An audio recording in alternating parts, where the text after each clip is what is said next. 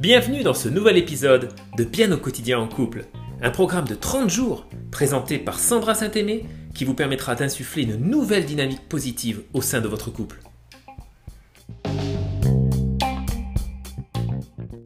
Hey, coucou et bienvenue pour ce 17e épisode de Bien au quotidien en couple. Alors aujourd'hui, nous allons aborder un sujet somme toute un peu délicat qui s'appelle la colère. Est-ce que ça vous arrive de ressentir de la colère à l'intérieur de votre couple? Est-ce que c'est quelque chose que vous ressentez de manière très fréquente ou est-ce que c'est quelque chose de plutôt rare? Quand on parle de colère, elle peut prendre différentes formes. Hein. Euh, chez certains, ça va vraiment être sous forme de cris, de hurlements. Chez d'autres, ça va peut-être être sous forme de renfermement sur soi. Ça va être peut-être une façon même de, de bouder. Hein. Euh, comment s'exprime votre colère? Est-ce que c'est toujours exprimé de la même manière depuis que vous êtes tout petit? Est-ce que finalement, vous seriez en train de prendre conscience que vous avez la même façon d'agir aujourd'hui en tant qu'adulte que lorsque vous étiez petit et que vous étiez en colère? Hmm? Alors je rencontre tous les jours des couples qui arrivent avec cette question de colère. Oui, je me mets en colère très souvent, euh, euh, ma femme est soupolée, elle se met en colère pour un oui ou pour un rien. Et à chaque fois que cette colère est évoquée, elle est très rarement comprise par l'environnement. Pourquoi? Parce que ce qu'on observe quand on est extérieur, hein, quand on, quand on fait partie de l'environnement de la personne qui se met en colère, on a tendance à voir une disproportion entre l'événement qui a provoqué cette colère et la manifestation concrète de la colère en question. Pourquoi? Parce que la colère n'est que la partie visible du message profond que nous sommes censés décoder.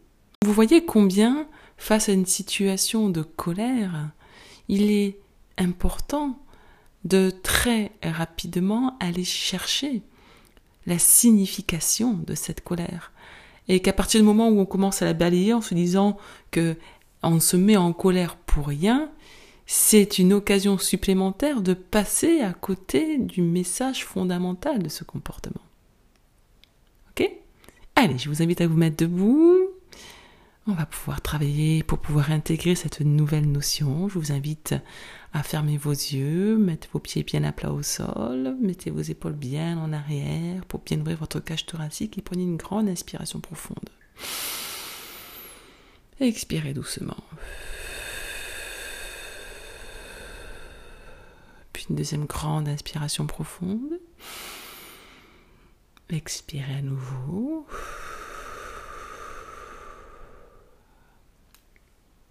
Puis gardez vos yeux fermés paisiblement. Je vous invite dans cet état de concentration à vous rappeler un moment où vous avez vu ou ressenti la colère de votre conjoint ou de votre conjointe. Repensez à ce moment. Souvenez-vous de la sensation que vous avez ressentie. Peut-être vous sentiez-vous désemparé. Peut-être avez-vous eu peur. Peut-être avez-vous ressenti de la tristesse.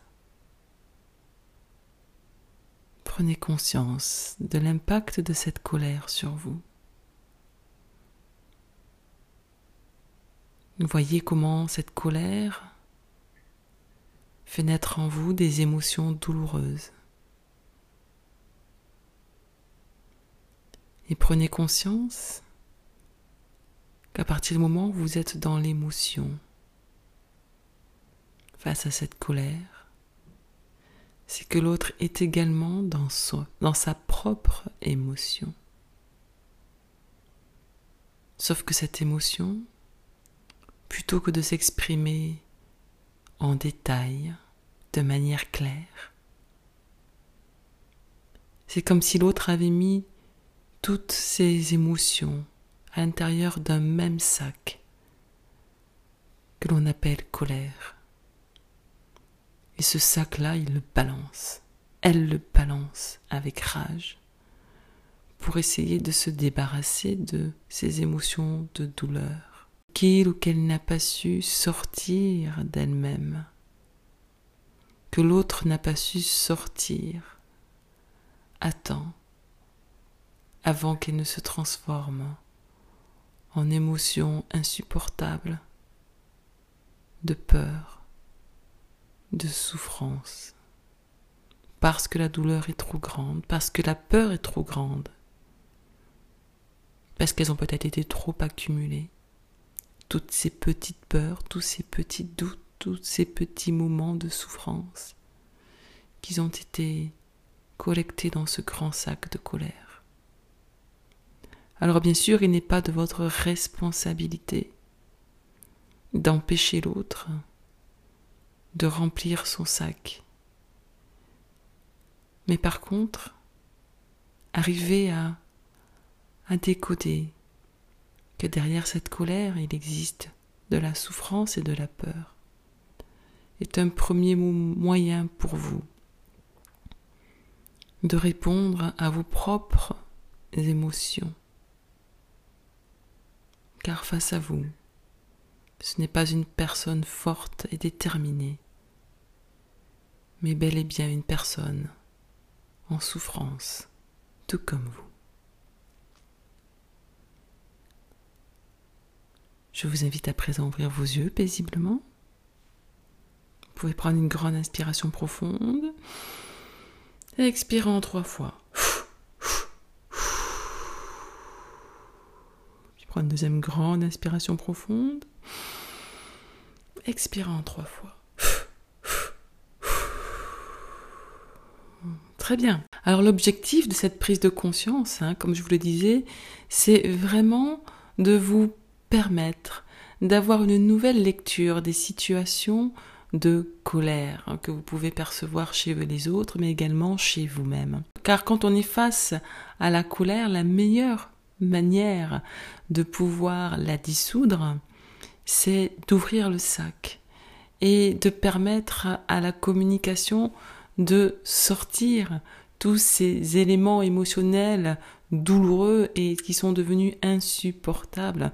Donc ça signifie que lorsque dans votre couple, que ce soit vous-même ou votre conjoint, lorsque vous vivez des moments de colère, l'objectif qui va devenir le vôtre va être de d'accepter d'ouvrir ce sac. Hein. Quand quelqu'un est en colère, ça ne sert à rien de lui dire mais arrête de te mettre en colère parce, parce que finalement quand on dit à l'autre arrête de te mettre en colère, ça équivaut à lui dire ferme ton sac à nouveau. et si l'autre est en colère, c'est que justement le sac est trop plein. Donc vous allez pouvoir, au contraire, adopter non pas une attitude d'opposition à la colère, mais vous n'allez pas non plus adopter une, attitude de stimulation de cette colère. Hein. Vous allez pouvoir par contre faire le choix d'inviter l'autre à exprimer ce qui lui fait mal, ok? Ou ce qui lui fait peur, quelles sont ses angoisses, quelles sont ses peurs dans cette situation qui, voilà, qui se présente à vous.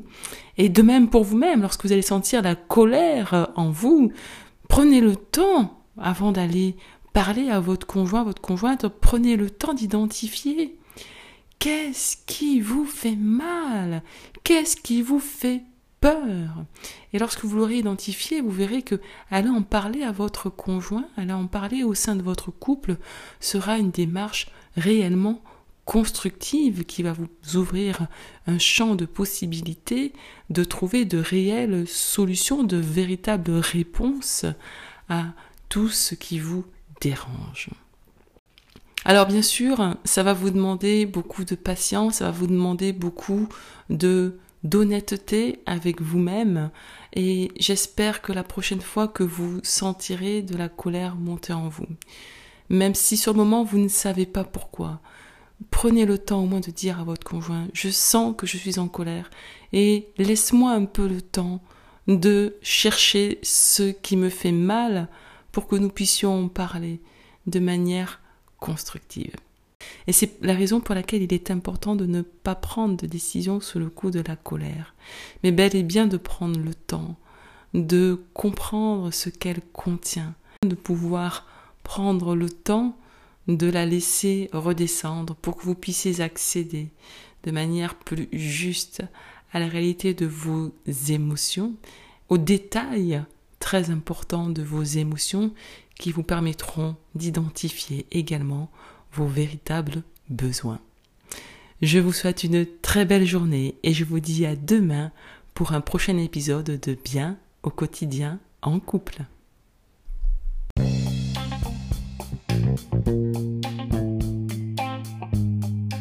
Je vous souhaite une merveilleuse journée en couple et à demain.